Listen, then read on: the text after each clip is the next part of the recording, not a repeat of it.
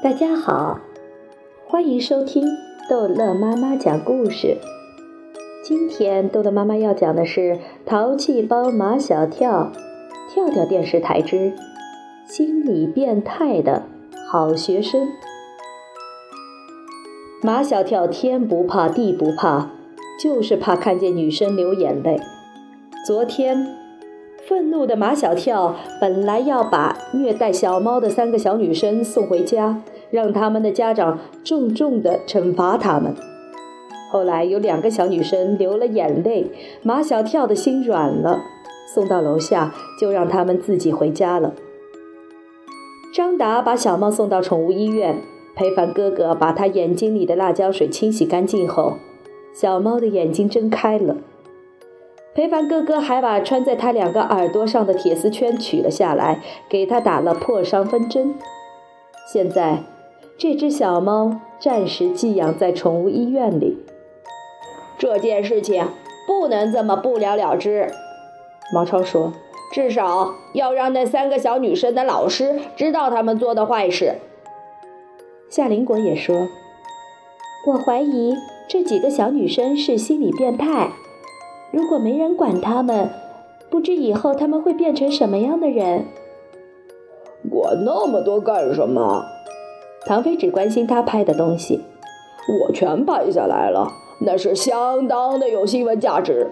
这个节目拿到跳跳频道一播，肯定又是一颗重磅炸弹。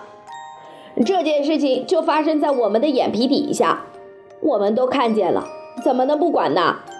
唐飞，如果他们是你的妹妹，唐飞一把揪住毛超的衣领，我没有妹妹。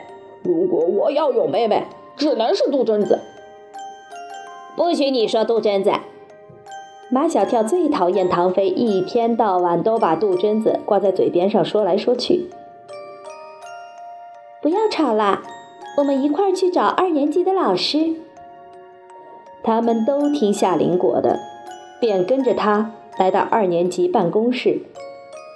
在办公室门口遇见学校的大队辅导员。他又把夏林果叫走了。马小跳带头走进办公室，请问谁是周小妮、王鑫、胡娜的老师？周小妮就是缺牙吧？王鑫就是大眼睛，胡娜就是卷头发。坐在最里面的一位戴眼镜的老师。从几堆作业本中抬起头来，足足打量马小跳有一分钟，才问道：“什么事？”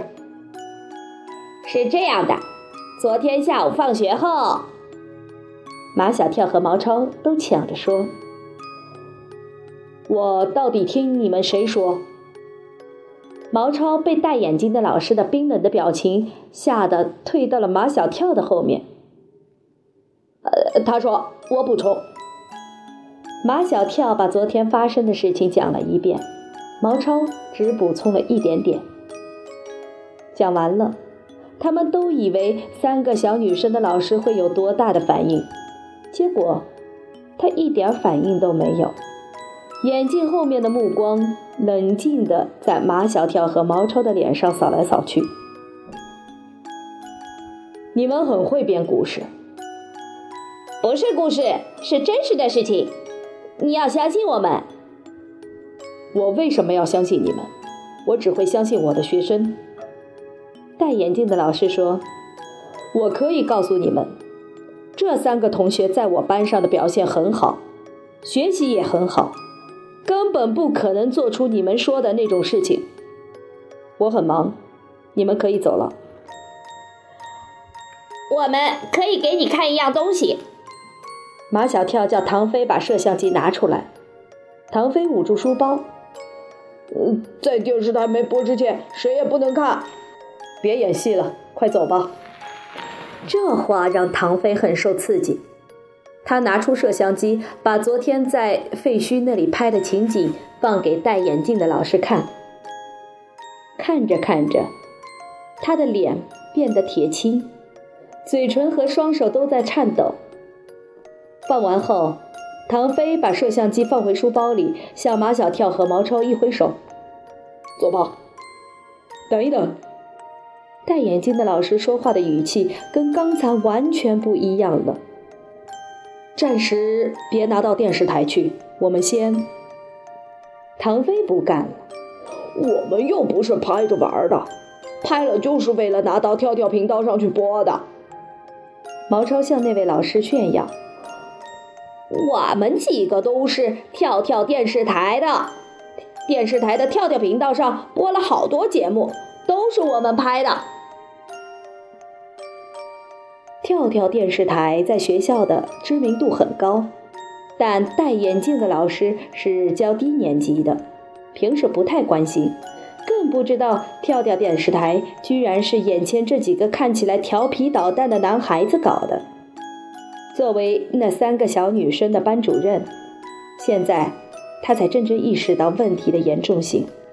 如果虐猫事件真的在电视台上一曝光，戴眼镜的老师不敢往下想。校长很快知道了，他三步并作两步，亲自到班上向唐飞要摄像机。校长要，唐飞不敢不给。要知道，没有校长的默许，唐飞根本不可能天天带着摄像机到学校了。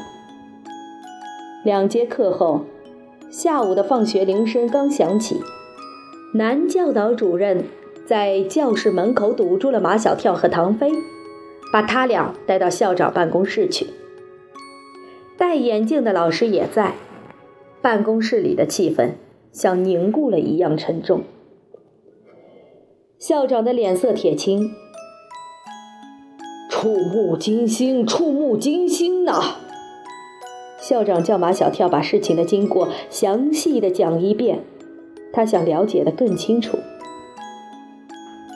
我真的没有想到，如果没有把这一切都拍下来，打死我也不相信。戴眼镜的老师取下眼镜来擦眼泪。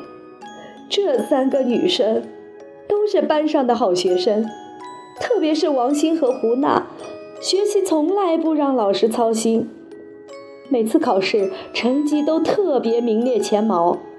周小妮的成绩虽然不如王鑫和胡娜那么好，但是。她非常听话，看起来也是个胆小的女孩子。可我看她给小猫灌辣椒水的时候，完全像变了一个人，我都不认识了。张老师，除了学生的成绩，除了看学生听话不听话，你还了解学生什么？校长这一问，还真把这位张老师给问住了。对现在的老师来说，他们对学生的要求，不就是成绩好，不就是听话吗？张老师，你关心过学生的心理健康吗？张老师惭愧内疚，十分难过的离开了校长办公室。校长好像一下子苍老了许多，内心像在受煎熬的样子。他似乎已经忘记。马小跳和唐飞还站在那里。马小跳和唐飞来到校长跟前。